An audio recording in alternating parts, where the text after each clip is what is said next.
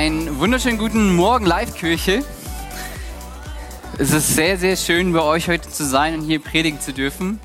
Ähm, ich wurde schon ein bisschen angekündigt. Also ich bin Paul mit meiner Frau Amber. Wir sind die Carders. Ähm, ist ein amerikanischer Nachname. Und wenn du denkst, Paul, du sprichst schon sehr gut Deutsch, vielen Dank. Ich komme aus Sachsen.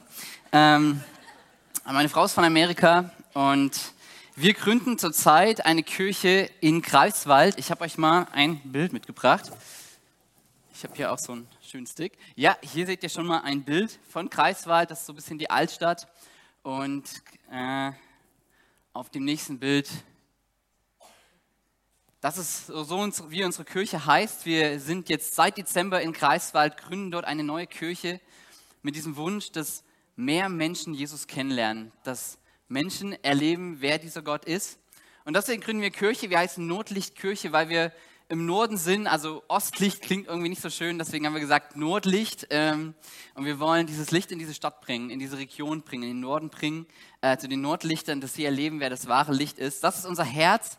Und ähm, ich werde euch noch ein bisschen mehr erzählen im äh, Laufe meiner Predigt. Und ich freue mich hier zu sein. Und ich weiß, ihr seid in einer Predigtreihe, die heißt Gut investiert. Äh, und ihr habt in den vergangenen zwei Wochen über, darüber gesprochen, äh, wie wertvoll es ist, dass wir unsere Zeit, unser Geld ins Reich Gottes geben. Und ich möchte da direkt weitermachen, wie wir persönlich und auch als Kirche äh, unsere Ressourcen in das Reich Gottes geben dürfen. Es ist schon ein bisschen her, es war die dritte Klasse. Und das ist noch die Zeit gewesen, wo wir uns darum gestritten haben, einen Dienst zu übernehmen in der Klasse. Tafeldienst, den Dienst dafür, die Bücherecke aufzuräumen und den Pflanzendienst. Und ich und mein Zwillingsbruder Franz haben uns diesen Dienst für die nächsten zwei Wochen ergattert. Waren wir stolz. Zwei Wochen später, zwei Wochen später war der Moment, wo unsere Lehrerin diesen so Feedback geben würde. Und meistens war das dann auch eine Laudatio, also eine Lob, Lobesrede, wie gut man das denn jetzt gemacht hätte und wie sorgsam und ähm, wie detailliert man darauf geachtet hat, dass das wirklich auch gut aussieht oder das gut gemacht wurde. Und dann kommt sie zum Pflanzendienst. Und ich erinnere mich noch gut daran, wie sie sagt, Paul und Franz, die erste Woche habt ihr die Pflanzen völlig verdorren lassen, die zweite Woche habt ihr sie völlig überschwemmt nie wieder werde ich euch diesen Dienst geben. Ja, so, so ist das manchmal. Ähm, ich bin nicht, habe keinen grünen Daumen, ich bin nicht der beste äh, Gärtner. Letztens hat meine Frau mich gefragt, warum ich denn so viele Kakteen in die Ehe gebracht hatte. Hier ist die Antwort. Es gibt viele Geschichten in der Bibel, ähm, wo irgendwie eine Pflanze verwendet wird, um etwas auszudrücken. Und Einmal macht das Paulus und ich möchte euch mit in eine Stelle hineinnehmen, 1. Korinther 3, Vers 5, Vers 8. Und wir können diese Stelle gerne gemeinsam lesen. Wenn du deine Bibel mit hast, kannst du sie gerne aufschlagen. Ansonsten habe ich den Text auch mitgebracht. Ha. Here we go. Nun, was ist denn Apollos? Und was ist Paulus? Gottes Helfer sind sie, durch die ihr zum Glauben gekommen seid. Jeder von uns beiden hat von Gott seine besondere Aufgabe bekommen. Ich habe gepflanzt, Apollos hat begossen, aber Gott hat es wachsen lassen. Es zählt also nicht, wer pflanzt oder wer begießt, es kommt alles auf Gott an, der es wachsen lässt. Wäre ein guter Spruch für meine Klassenlehrerin gewesen, damals in der dritten Klasse. Kannte ich damals noch nicht. Wir beide arbeiten an demselben Werk, der, der pflanzt und der, der begießt. Doch Gott doch wird Gott jeden nach seinem persönlichen Einsatz belohnen. Ein kleines bisschen zum Kontext dieses Briefes und zu dieser Stelle. Paulus gründet also in Korinth, wie in vielen anderen Städten, eine Kirche. Und nach einiger Zeit hat Paulus Grund, wieder mal einen Brief an diese Gemeinde zu schicken. Und einer dieser Gründe ist, dass sich verschiedene Gruppen in dieser Kirche bilden und sie alle einen, einen, einen auswählen, dem sie nachfolgen. Und das ist unser Leiter. Also es gibt eine Gruppe, die sagt, wir folgen Paulus nach. Und dann gibt es eine Gruppe, die sagen, wir folgen aber Apollos nach. Und eine andere Gruppe sagt, aber wir folgen Petrus nach. Und dann gibt es noch eine andere Gruppe, die sagen, wir folgen Jesus nach. Jesus ist immer gut. aber es herrscht Streit und Paulus schreibt an diese Kirche und benutzt dieses Bild, dass Gott der ist, der das Wachstum schenkt und wir zwar verschiedene Aufgaben tun, wir unser Bestes geben, aber es allein auf Gott ankommt, dass er das Wachstum schenkt. Und die Frage ist, ergibt es Sinn, in sein Reich mit hinein zu investieren, wenn Gott das Wachstum schenkt? Ergibt es Sinn, dass wir sagen, wir geben unsere Ressourcen hinein? Und diese Frage wollen wir uns heute ein Stück weit widmen. Ist es gut investiert? Fragezeichen, Ausrufezeichen, mit Gott unterwegs zu sein und in seinem Reich unterwegs zu sein. Es gibt eine Gleichung von einem Pastor, den ich sehr schätze und sehr mag. Und die Gleichung deckt vielleicht nicht alles ab, aber es ist so ein bisschen Gott plus unsere Bereitschaft wird zu etwas Großem, zu einem Wunder. Gott plus unsere Bereitschaft wird zu einem Wunder. Und ich möchte mal ein kleines bisschen anfangen und einfach über Gott sprechen. Weißt du, ich glaube, manchmal vergessen wir, wer Gott ist. Klar, wir sprechen so über Gott und wir beten auch manchmal, aber manchmal merke ich selber so in meinem Leben, ich habe verlernt, über Gott wieder neu zu staunen, wer er ist. Weißt du, wenn ich darüber nachdenke, wenn ich manchmal so rausgehe und in den Sternen, Sternenhimmel schaue, den Nachthimmel und ich, ich denke mir so, Gott, wie hast du dieses Universum gemacht? Wie unfassbar groß musst du sein? Wie unglaublich ist es, dass es 122 verschiedene Konstanten braucht, das Leben überhaupt hier auf der Erde möglich ist. Also Konstanten wie der Wasserdampfgehalt und die Erdkrustendicke und die Neigung der Erdachse und überhaupt die Geschwindigkeit der Lichtgeschwindigkeit und wie der Jupiter ist, so wie groß er ist und und und und und 122 Konstanten, die teilweise so genau stimmen, dass wenn man sie nur um ein Millionstel, Millionstel verändern würde, Leben auf der Erde nicht mehr möglich ist. Und ich kann diesen Psalmbeter in Psalm 19, Vers 2 so verstehen, wenn er sagt, die Himmel verkünden die Herrlichkeit Gottes und das Himmelsgewölbe zeigt, dass es das Werk seiner Hände ist. Wow. Und wenn ich dann in, diese, in die Bibel schaue, ganz am Anfang spricht die Bibel in Genesis 3 davon, wie, wie Gott diese, oder in den ersten Kapiteln, wie Gott diese Erde schafft und wie er sie Adam und Eva anvertraut. Und Adam und Eva sind in diesem Garten Eden, alles ist gut. Und dann kommt die Schlange ins Paradies, also das personifizierte Böse, der Tod, der Teufel. Und Adam und Eva glauben dieser Schlange mehr als Gott. Und sie rebellieren gegen Gott. Und was passiert ist, dass sie jetzt das Paradies verlassen müssen. Aber es ist so schön zu sehen, wie Gott Adam und Eva nicht einfach nur vors Paradies schickt und sie da, da stellt und sagt, jetzt seid ihr auf euch selbst, euch selbst überlassen, sondern wie Gott noch in diesem Moment in Genesis 3, Vers 15 eine Prophetie der Hoffnung mitgibt, indem er sagt, eines Tages wird ein Nachkomme kommen und er wird der Schlange, also dieser Schlange, die gerade in den Paradies gekommen ist, der Tod, der Teufel, das Böse, er wird diese Schlange den Kopf zertreten, aber diese Schlange wird ihn in die Ferse beißen. Also euer Nachkomme wird das, was euch gerade weggebracht hat von Gott, besiegen, aber er wird sein Leben dafür lassen. Und diese Prophetie wird in Jesus Christus wahr. Weißt du, wenn wir Weihnachten feiern, dann feiern wir, dass dieser Gott Mensch wird, dass er uns nicht aufgegeben hat, sondern dass er auf diese Erde kommt. Weißt du, viele Menschen wollten Götter sein, aber es gibt nur einen Gott, der gesagt hat, ich werde Mensch und ich lasse alles zurück, weil ich euch liebe und weil ich euch retten möchte. Weißt du, Johannes 3, Vers 16, das ist dieser ganz bekannte ähm, Vers, den Jesus spricht, wo Jesus sagt, also hat Gott die Welt geliebt, dass er seinen einzigen Sohn hingibt, damit jeder, der an ihn glaubt, nicht verloren geht, sondern das ewige Leben hat. Und hier steht nicht, also hat Gott die Welt gemocht oder geliked, dass er vielleicht sich noch eine zweite geschaffen hat, sondern er hat sich hingegeben für diese eine Welt, um sie zu retten. Und ich dachte, das ist so verrückt in einer Zeit, ja, wo, wo teilweise Menschen ihre Kinder Göttern geopfert haben, um irgendwas zu bekommen, opfert Gott seinen eigenen Sohn. Nicht um irgendwas zu bekommen, sondern um uns zu retten. Weil er uns liebt, weil er dich liebt, weil er diese Kirche liebt, weil er diese Welt liebt, rettet er uns. Und wir kennen diese Ostergeschichte. Vielleicht kennst du sie auch nicht, aber Jesus stirbt am Kreuz für unsere Schuld, damit wir mit ihm unterwegs sein können, damit sein Reich in unserem Leben Wirklichkeit wird, anbricht, damit wir verändert werden, damit wir gerettet werden. aber er bleibt nicht tot, sondern er steht wieder auf. Dieses Wunder der Auferstehung zu Ostern. Und dann denke ich immer, wie verrückt ist es, dass wir wissen, wie diese ganze Geschichte eines Tages ausgehen wird. Wenn Gott wiederkommt, ist es nicht so, dass wir denken, wird Gott gewinnen, sondern wir wissen, Gott wird gewinnen.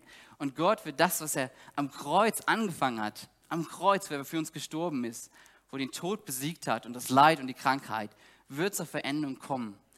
Und der Tod wird nicht mehr sein. Und er wird alles Leid, wird er endgültig vernichten.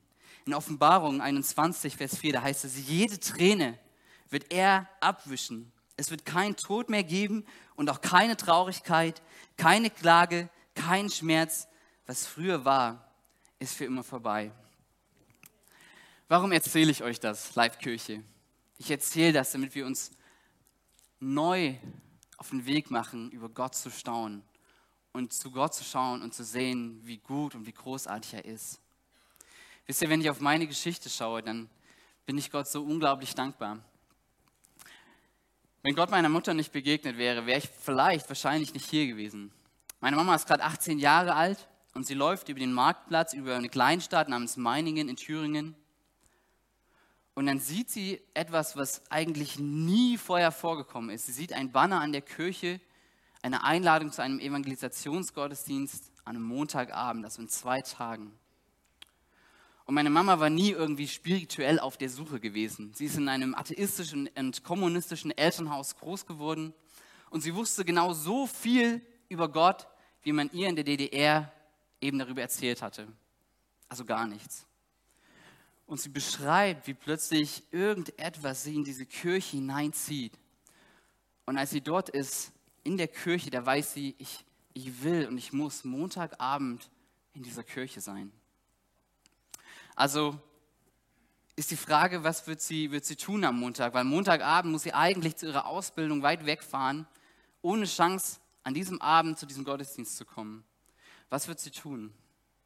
Wird sie im Zug sitzen oder wird sie abends zu diesem Gottesdienst kommen? Sie geht erstmal zum Zahnarzt, um sich eine Krankschreibung zu holen. Also ich bin nie gern beim Zahnarzt, aber meine Mama geht zum Zahnarzt und holt sich dort ihre Krankschreibung, um Montagabend bei diesem Gottesdienst zu sein. Und dort begegnet ihr Gott. Sie weiß noch ganz vieles nicht und ganz vieles unklar und sie wird noch viel Zeit brauchen, um all das zu verstehen, was das mit ihrem Leben zu tun hat. Aber es ist dieser Moment, wo Gott ihr begegnet. Und ich bin mir so bewusst, dass ich und auch du, wir alle sind hier, weil Gott uns begegnet ist in unserem Leben. Ich möchte, dass wir neu über diesen Gott staunen, der sich uns gezeigt hat, der gesagt hat, ich zeige mich dir. Ich offenbare mich dir. Ich zeige dir, wer ich eigentlich bin, wie gut ich bin. Und so genauso ging das auch mit unserer Gründung. Weißt du, wenn ich über Gott staunen darf, dann, dann staune ich darüber, wie, wie Gott mich berufen hat und wie ich aber da stand und das Gefühl hatte, ich habe nichts. Ich kenne niemanden, ich habe kein Geld, ich habe kein Gebäude. Und als ich das erste Mal in Greifswald war, in dieser Stadt, da stand ich, stand ich dort, ich war völlig überfordert und ich dachte, Gott, was mache ich eigentlich hier? Das ist viel zu groß. Wie soll hier irgendetwas entstehen? Aber als Gott mich gerufen hat, 2018 nach Greifswald zu gehen, da hat drei Wochen später Joshua, einer aus meiner Kirche in Frankfurt, wo ich studiert hatte, hat den letzten Medizinstudienplatz in Greifswald bekommen. Er ist auch jetzt in unserem Team dabei. Und das war so die erste Tür, wo ich dachte, okay, Gott, du sagst, ich schicke dich nach Greifswald und drei Wochen später kriegt jemand den letzten Medizinstudienplatz in Deutschland, in Greifswald. Und Joshua ist jetzt unser, unser Lobpreis, unser Worship-Leiter, ein richtig begnadeter, toller junger Mann. Ähm, und ich habe ihn immer wieder besucht und auch darüber ganz, ganz viele Leute auch kennengelernt, die auch jetzt Teil von unserem Team sind. Und ich habe aber auch immer gesagt, Gott, ich weiß nicht, ob ich gehen würde ohne noch eine Person an meiner Seite und eine Frau an meiner Seite, die gesagt, ich komme mit und ich gehe mit dir all in. Vor ein paar Jahren, noch bevor ich überhaupt wusste, dass ich nach Greifswald gehen werde, gab es eine junge Frau in Kalifornien. Und diese junge Frau ist in einem sehr christlichen Umfeld aufgewachsen. Sie ging, ist in so eine christliche Schule gegangen, sie war in einer christlichen Kirche und es war alles irgendwie viermal Gottesdienst in der Woche. Und irgendwann hat sie so einen Gottmoment und sie fragt sich so, Gott, wenn das alles stimmt, wenn du real bist, was mache ich dann eigentlich hier? Wo dich doch schon so viele oder irgendwie gefühlt alle Leute kennen. Gott sende mich in die Mission. Und ein paar Jahre später, Februar 2020, lernt sie einen gut aussehenden jungen Mann kennen. Und als wir am zweiten Tag uns unterhalten, dann sagt sie, ja, weißt du, Paul, ich, ich kann mir wirklich vorstellen, in die Mission zu gehen. Ich weiß noch nicht genau wohin, aber ich kann mir vorstellen, in die Mission zu gehen. Und in meinem Kopf dachte ich schon, wie wäre es mit Ostdeutschland? Und ich bin mit Emma unterwegs und ich bin sehr, sehr dankbar, ähm, weil es ähm, nicht nur meine Frau, die irgendwie mit mir dort ist, sondern die mit mir das wirklich gemeinsam tut. Wir dürfen eine Kirche gemeinsam bauen, gemeinsam leiten, ähm, mit Freunden, mit Leuten, die mit uns ähm, im Team sind. Und diese Kirche, von der wir träumen, von der Gott träumt, dürfen wir irgendwie möglich machen. Und das ist ein totales Privileg. Wir haben mittlerweile auch ein Haus, was unserem Kirchenbund gehört. Ich habe euch ein Bild mal mitgebracht. Mal schauen, es geht. Ah, das war jetzt einmal zu weit. Ich kannst du einmal zurück machen am Beamer. Dankeschön. Ja, das ist das Haus, damit ihr das mal seht. Äh, das gehört unserem Bund. Vor 30 Jahren hat das eine, eine, eine, Dame einfach an den BFP geschenkt, dem Traum, dass hier Kirche entsteht. Es ist ein Wohngebäude und in der untersten Etage ähm, treffen wir uns gerade einfach. Emma und ich wohnen auch da gerade noch drin, so übergangsweise, ähm, und dürfen hier einfach mitten in der Stadt äh, uns treffen. Wir haben Möglichkeiten und Räumlichkeiten, wo vieles möglich ist und wo wir davon träumen, dass Menschen hier auch Jesus begegnen, auch einfach unter der Woche kommen können, Begegnung haben, Zeit mit Christen verbringen können. Das ist so unser Traum. Und das ist ähm, total klasse. Und dann war es für uns auch so, okay, Gott, wo kommt das Ganze, die ganzen Finanzen her? Und wir haben gemerkt, wie Gott ganz viele Türen öffnet. Und auch ihr als Kirche unterstützt uns. Und wir wollen wirklich Danke sagen, dass ihr als Live-Kirche auch das mit möglich macht, dass Kirche nicht nur hier im Gebiet, sondern auch im Kreiswald entsteht. Und ihr als Kirche macht einen tollen Job. Ihr gründet auch gerade mit Felix und Anni äh, in Leverkusen ähm, eine Kirche und das ist genial zu sehen, wie ihr unterwegs seid und wie ihr treu wart über viele, viele Jahre. Auch gerade viele der älteren Leute, die Geld gegeben haben, die hier treu diese Gemeinde mitgebaut haben. Ihr dürft sehen, wie auch Neues entsteht, nicht nur hier in Langfeld, sondern in Leverkusen und wer weiß, vielleicht noch darüber hinaus. Danke, dass ihr auch so viel mit möglich macht im Kreiswald. Und ich erzähle das, weil ich einfach darüber staune, wie Gott uns so viele Dinge schenkt. Und ich sage manchmal zu Ember, es ist krass, ich habe das Gefühl, ich kann manchmal Gott einfach zuschauen, wie er Kirche baut, wie er so viele Dinge möglich macht. Und ich sage, habe letztens zu einem Team gesagt, wisst ihr was, wenn, wenn Gott hier nichts tut, können wir einpacken. Wenn Gott nicht das Wachstum schenkt, wenn Gott sich nicht Menschen offenbart, dann können wir hier gehen, weil es eben auf Gott ankommt. Aber gleichzeitig bin ich so ermutigt und ich glaube, dass Gott was Großartiges in Greifswald vorhat. So wie das hier auch in, in Langfeld und in Leverkusen ist. Dass er seine Kirche baut. Und ich habe wieder bei dieser Gleichung unsere Bereitschaft. Weißt du, wir können sagen, oh Gott, du machst alles nie. Es war nie Gottes Idee. Weißt du, Gott braucht uns nicht, aber von Beginn an setzt Gott auf die Menschen. Ich weiß nicht warum, aber er tut es. Er schafft die, er schafft alles, das Universum. Und das Erste, was er tut, ist, Adam und Eva zu sagen, ihr dürft darüber herrschen. Ihr dürft, ihr seid verantwortlich dafür. Ich übergebe das euch.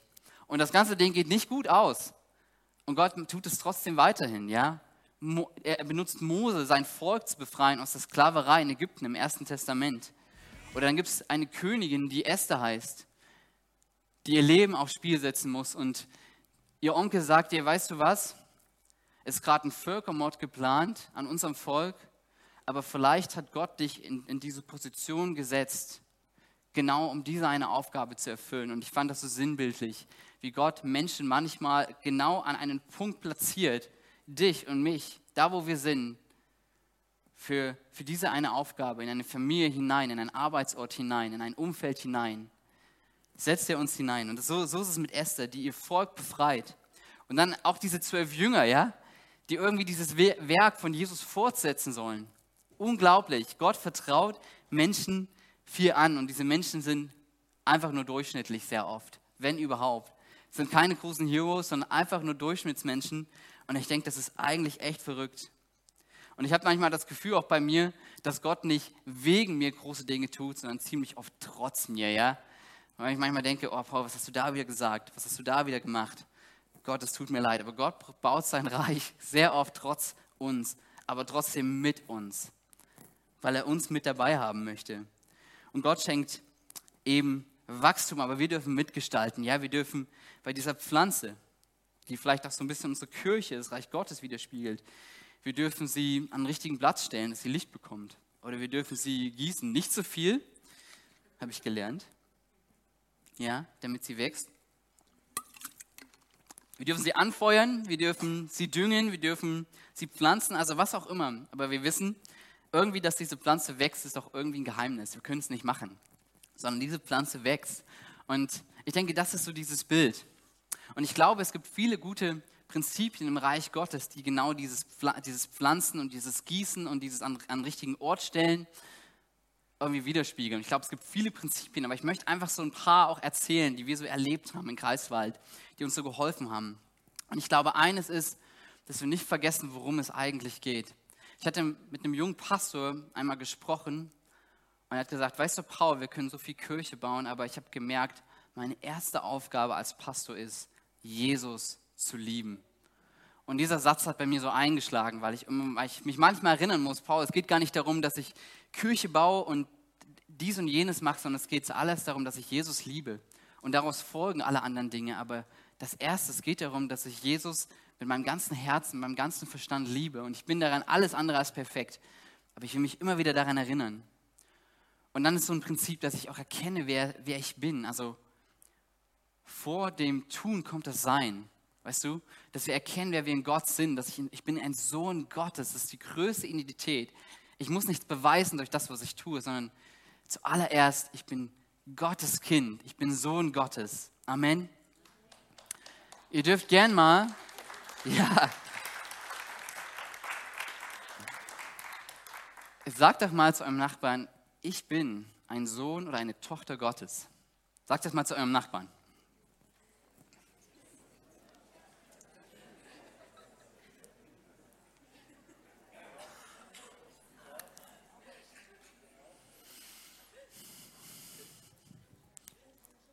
Und es ist wirklich so. Wenn ihr Jesus liebt, wenn ihr Jesus nachfolgt, seid ihr ein Sohn oder eine Tochter Gottes.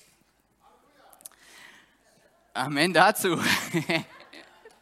Und dann habe ich äh, festgestellt, dass all das, was, was ich habe, gehört eigentlich Gott. Und das ist manchmal ganz schön schwer, ja?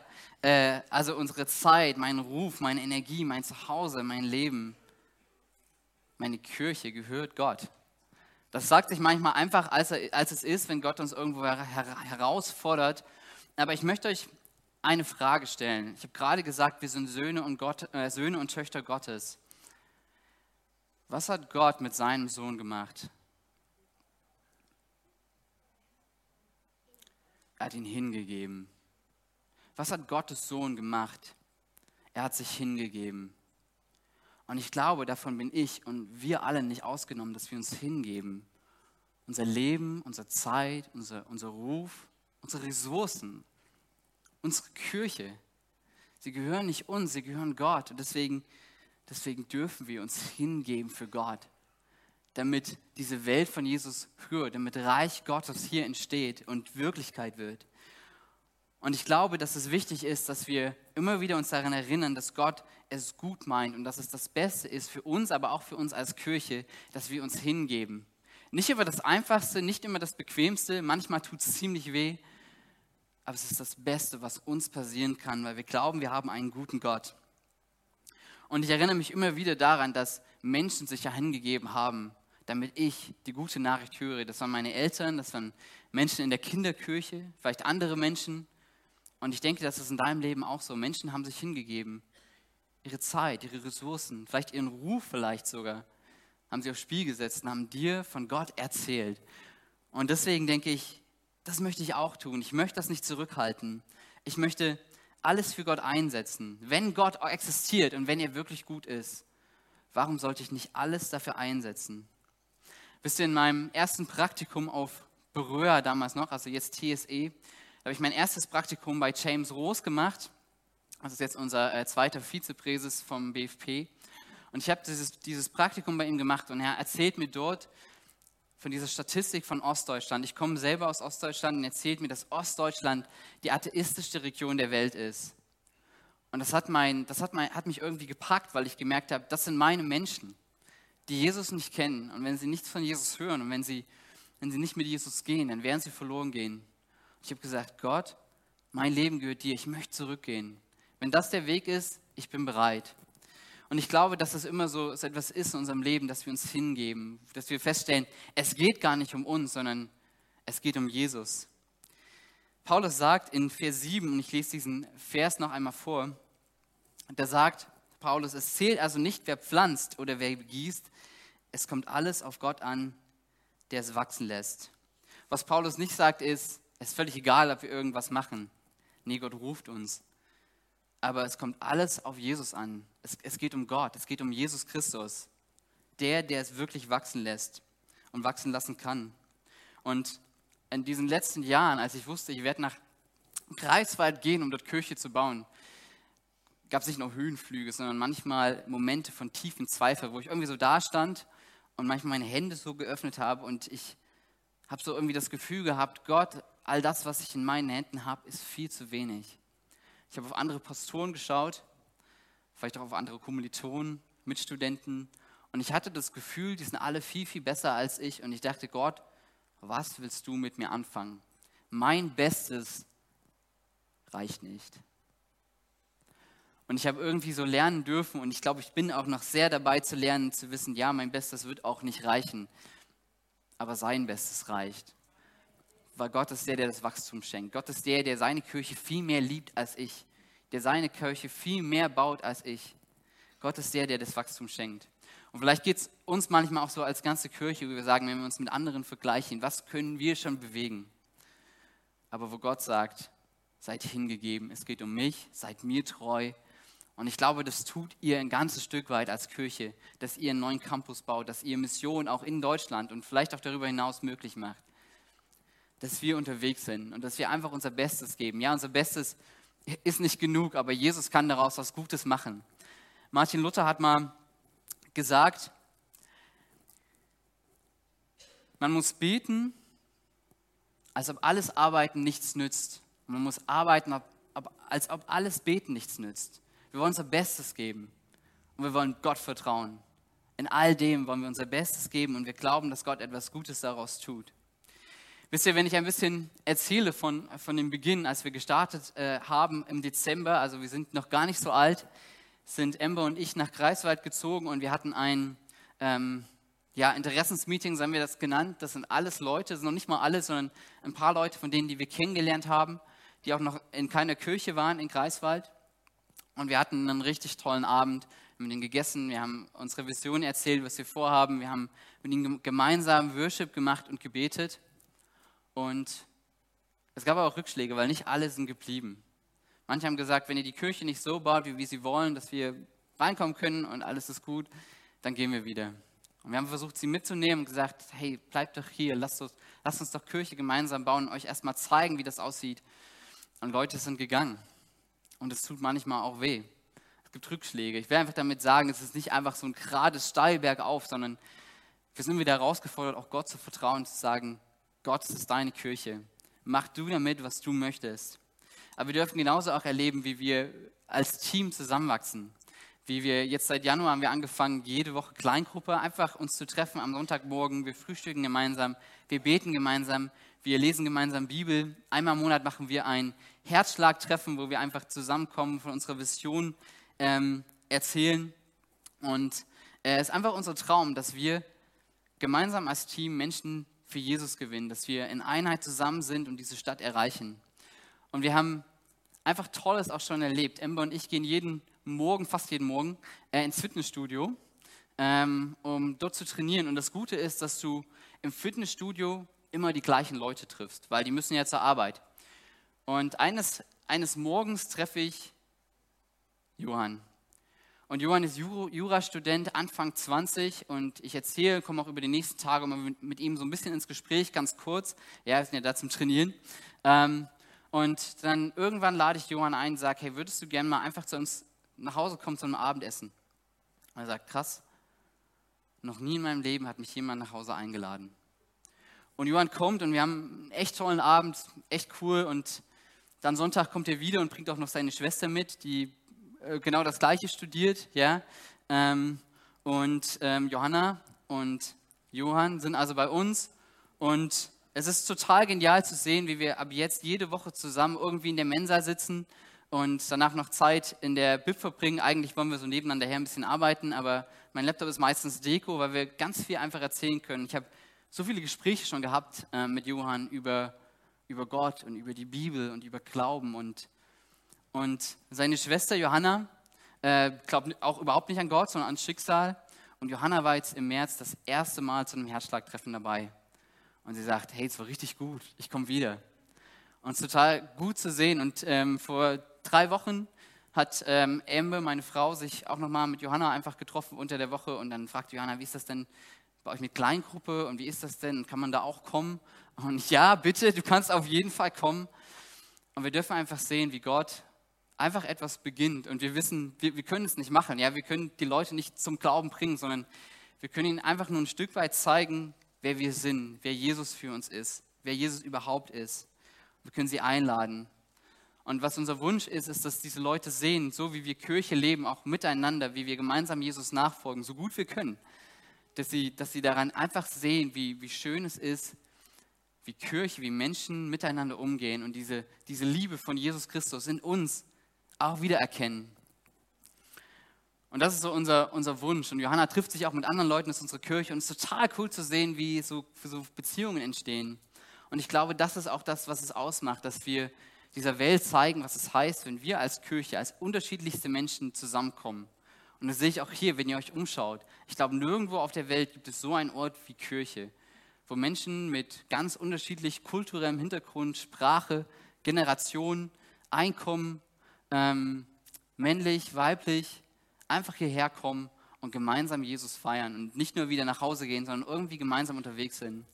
Und das ist so unser Wunsch. Jesus hat in einem seiner letzten ähm, Momente zu den Jüngern gesagt, wisst ihr was, an der Liebe zueinander wird die Welt erkennen, dass ihr meine Jünger seid. Oh, habe ich noch ein Bild vergessen von unserer, von unserer Renovation. Und dann noch ein, ein Zitat von, von Francis Schäfer.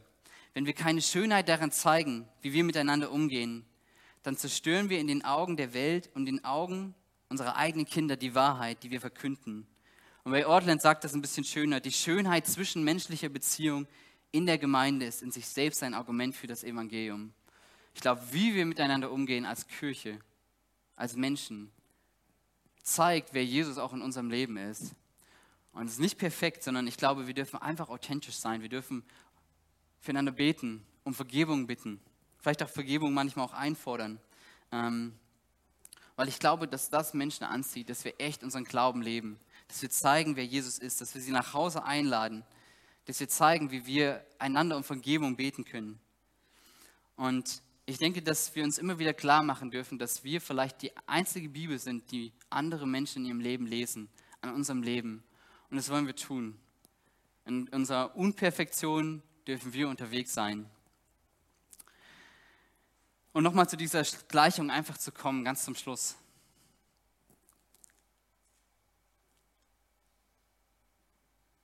Here we go.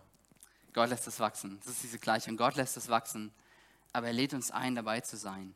Ja, es kommt auf ihn ein, aber was wir machen dürfen, ist, dass wir Leute zu uns nach Hause einladen dürfen. Dass wir äh, vielleicht für Leute einfach beten dürfen. Wisst ihr, ich habe in Hamburg in einem Hotel gearbeitet und habe dort auch manchmal einfach, sie wussten, dass ich Pastor bin oder dass ich Christ bin, auch einfach gesagt, hey, du hast mir das letztens erzählt, wie geht's denn deiner Mutter? Ich habe für sie gebetet. Meine Frau und ich waren ähm, jetzt in den letzten Tagen auch wieder in dem Hotel ähm, und haben dort übernachtet, haben noch einen Mitarbeiterrabatt gekriegt von damals, das war ganz gut. Und dann kommt dort noch eine ehemalige Mitarbeiterin auf mich zu und sagt, hey, hey Paul, kann, kannst du dann nochmal für meinen Sohn beten? Und ich dachte, genial. Aber sie erinnert sich, dass ich Christ bin, dass ich Pastor bin und sie ist Muslimin. Ja? Und sie kommt und sagt, Paul, kannst du nochmal für meinen Sohn beten? Dann am Ende. Ich sage, ja, hey, komm, ich komme dann nochmal zu dir. Und ich durfte einfach für ihren Sohn beten und ich dachte, das ist cool, das ist genial. Menschen sehen, dass wir einfach für sie beten und ganz natürlich sind. Manchmal erlebe ich, dass ich einfach die richtigen Fragen an, an Leuten stelle und einfach hoffe, dass sie mir diese Frage zurückstellen, einfach mit ihnen ins Gespräch komme. Wir können, wir können Menschen nicht zum Glauben bewegen, sondern wir können einfach treu sein. Wir können manchmal auch clever sein und dieses Reich bauen, auch als Kirche unterwegs sein, unsere Gaben einbringen, egal was du kannst. Und ich glaube, es lohnt sich bei dieser Frage gut investiert. Ich glaube, es lohnt sich, weil es ein Privileg ist, wenn wir uns überlegen, wer Gott ist, dass dieser wunderbare, großartige Gott mit uns zusammenarbeiten will. Wir alle haben vielleicht irgendeine Person, die wir ein bisschen bewundern. Vielleicht ist es ein Musiker oder ein Politiker oder wer auch immer. Was wäre, wenn diese Person mich oder dich fragen würde, würdest du gerne mir helfen bei irgendeiner Sache? Ich glaube, wir wären sofort dabei. Und wenn wir uns vorstellen, dass Gott, der Schöpfer von Himmel und Erde, unser Retter, uns fragt, möchtest du mit mir unterwegs sein und möchtest du dich gebrauchen lassen? Was für ein Privileg. Paulus sagt in Vers 8, Kannst du einmal weiterklicken? Dankeschön. Wir beide arbeiten an demselben Werk, also Apollos und ich. Der, der pflanzt und der, der begießt. Doch wird Gott jeden nach seinem persönlichen Einsatz belohnen. Paulus sagt nicht, was wir bekommen, aber er sagt, es wird sich für uns lohnen, wenn wir mit ihm unterwegs sind. Und drittens möchte ich einfach sagen, ich glaube, dass wir die Liebe Gottes am stärksten erleben, wenn wir sie teilen. Ich glaube, kein Moment im Worship und im Lobpreis wird so stark sein, wie wenn wir mit Menschen reden. Und ich erlebe das immer wieder, wie begeistert ich von Gott bin, wenn er in Menschen etwas tut. Wenn ich von, von Gott erzählen kann, von, von meinem Leben, was Gott in meinem Leben getan hat. Und ich glaube, dass, dass wir Gott am stärksten erleben, wenn wir seine Liebe mit anderen teilen. Zum Ende. Ich bin nicht der beste Gärtner, ich habe nicht den grünsten Daumen und ich weiß, ich bin nicht der beste Pastor. Ich weiß, es gibt bessere. Und ich weiß, wir als Notlichtkirche werden nicht die weltweit beste Kirche werden. Wir sind unperfekt, aber wir wollen versuchen, Gott nachzufolgen. Wir wollen sowohl ich als Person, aber auch als Kirche einfach sagen, Gott, wir wollen mit all dem, was wir haben, wollen wir dir zur Verfügung stellen. Wir wollen unsere Ressourcen einsetzen für dich. Unsere Zeit, unser Geld, unsere Gaben. Manchmal sind das ganz unterschiedliche Gaben. Der eine kocht gut, der andere hat Zeit, der andere ähm, kann gut mit Menschen sprechen. Wir sind einfach unterwegs. Wir geben das, was wir haben. Und ich will euch auch sagen, als, als, als Live-Kirche, da wo ihr schon so viel bewegt habt, gut gemacht. Ich glaube, manchmal hört man das viel zu wenig. Gut gemacht, da wo ihr treu wart. Vielen Dank euch. Und ich möchte aber auch dich herausfordern und ermutigen, dich Gott hinzugeben. Und ich möchte dich einladen, dass du für, einfach für einen Moment, wenn du magst, deine Hände einfach mal vor dir ausstrecken darfst. Und einfach mal darüber nachdenken darfst, wo warst du treu in deinem Leben, wo hast du Gott deine Zeit, deine Finanzen, deine ganzen Bereiche in deinem Leben, wo hast du Dinge einfach Gott hingegeben und was treu und hast sie hast gesagt, Gott, hier bin ich, du darfst mich hier brauchen.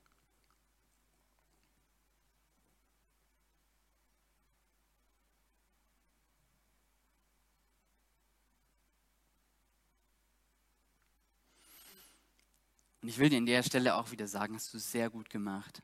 Danke, dass du treu warst, dass du Jesus so nachgefolgt bist. Und ich möchte dich einladen, dass du deine Hände nochmal für einen Moment schließt.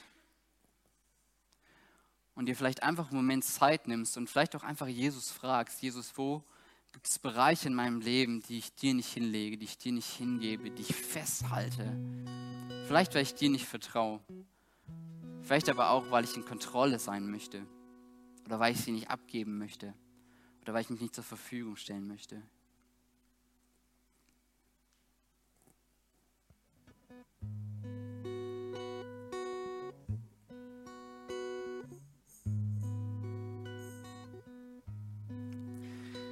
Jesus, und ich danke dir, dass du uns siehst, dass du uns kennst, dass du uns liebst, dass du als Schöpfer des Himmels und der Erde, als unser Retter, als unser Erlöser, als unser König uns siehst und uns liebst uns gerettet hast und uns einlädst, dir nachzufolgen. Mit unserem Leben, wir als Kirche, egal ob hier in Langfeld, in Leverkusen, in Kreiswald.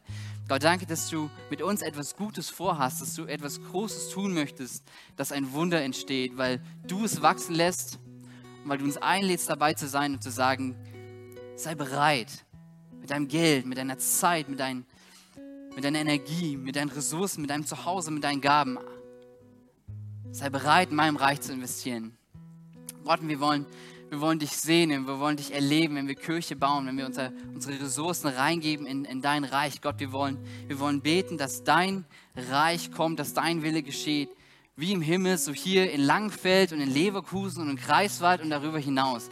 Gott, wir wollen sehen, wie du wirkst durch uns und wir wollen beten, dass dort, wo wir noch Dinge festhalten und sie nicht losgeben wollen, Gott, dass du, dass du uns hilfst, sie loszulassen, dass du uns freisetzt davon, dass du uns unser Wollen ermöglicht, weil du wirst auch das Vollbringen ermöglichen, Gott. Und ich danke dir, dass du hier bist und dass du, dass du mit uns bist, dass du uns liebst und dass du uns immer wieder neu in Liebe herausforderst, dir mit all dem, was wir haben, auch mit unserem Leben nachzufolgen.